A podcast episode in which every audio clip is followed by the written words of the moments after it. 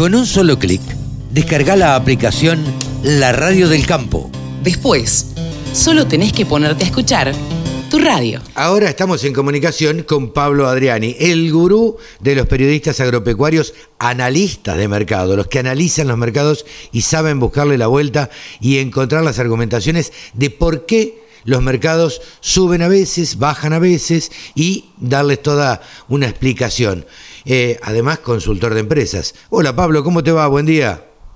¿Qué tal, Carlos? Buen día. Un saludo para vos y a toda tu audiencia, que te sigue sábado a sábado. Bueno, Pablo, eh, contanos cómo estuvo esta semana, porque imagino que lo más importante de la semana pasada fue el viernes feriado, aquel acto en San Nicolás, que mucho no debe haber influido en los mercados, ¿no es cierto?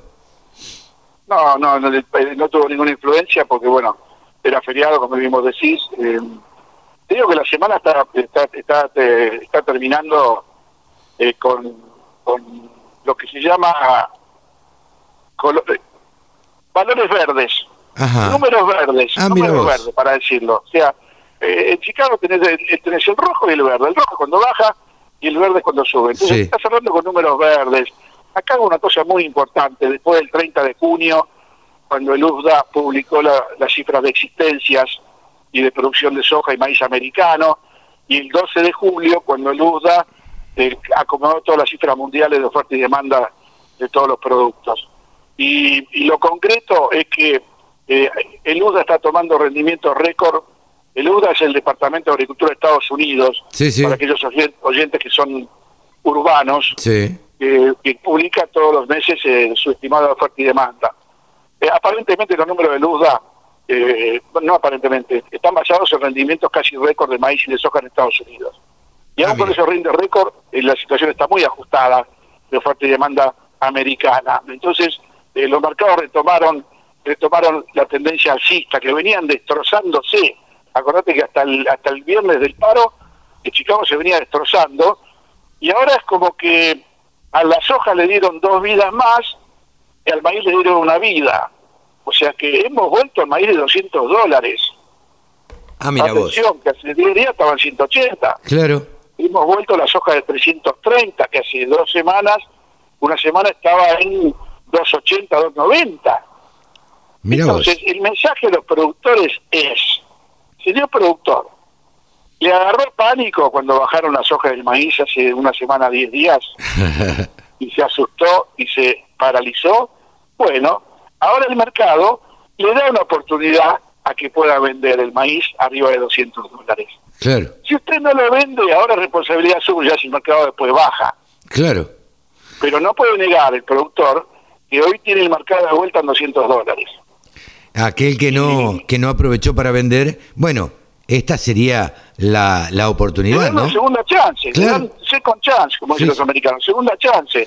Y en el caso de la soja tengo una visión alcista, para que vean que no todo tiene el mismo color. En soja tengo una visión alcista para el corto o mediano plazo. Entonces la soja le diría, no hay apuro para vender. El maíz sí, porque el maíz tiene condimentos bajistas a partir de agosto, cuando la exportación termine de, de comprar todo el maíz, registrar todo el saldo exportable, y no se olviden que vienen, vienen las prepasos, y en las prepasos el, la oferta desaparece, los productores se sientan arriba de todo. Sí, es sí. un poco el resumen de la semana, Carlos. La recomendación sería, a ver, a los productores, corregime vos esto, por supuesto, eh, estén atentos a las pasos, porque ahora me parece que va a ser eh, algo que determine eh, los valores de los cereales o las oleaginosas, ¿no? Sí, yo te diría que como concepto, desde el punto de vista del mercado, la soja tiene demanda permanente y activa los 365 días del año. Tiene 15 empresas comprando soja. El maíz, cuando la exportación termine de cubrir el saldo exportable y los registros, que puede ser que tarde dos meses en hacerlo, Después de esa de, que termine de comprar todo, posiblemente se retire la exportación del mercado de maíz. Claro. Por eso mi advertencia a los productores. Claro. Todo maíz arriba de 200 dólares habría que venderlo. Ahora también le digo lo siguiente al productor.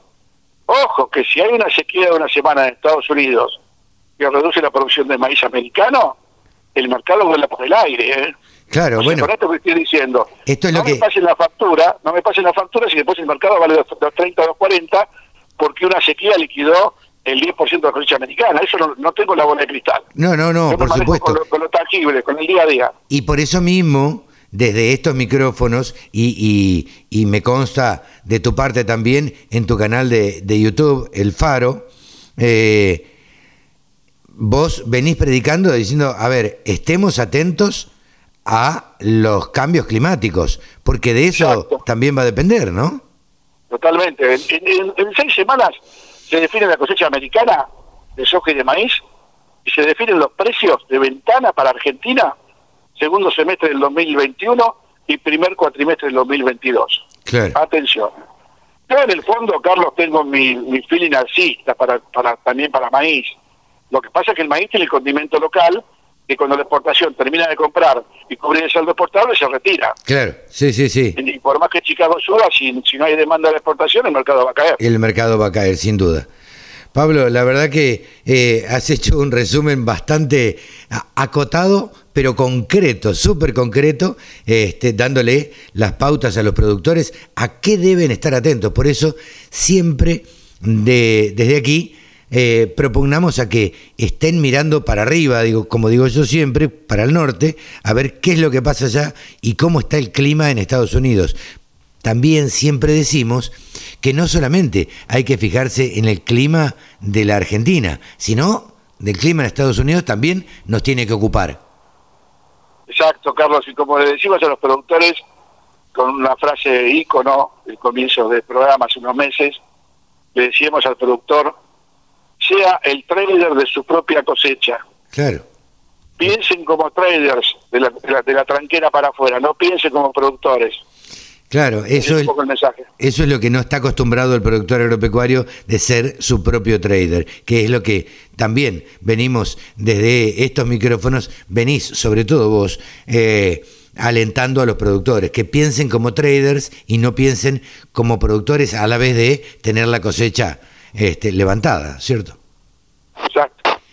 Pablo, buena semana, muchas gracias. Buen sábado. Buen sábado, buen fin de semana. Pablo Adriani, el gurú de los periodistas agropecuarios, analistas de mercados. El sector agroindustrial es el que más mano de obra ocupa en la Argentina. Nos merecíamos una radio. www.laradiodelcampo.com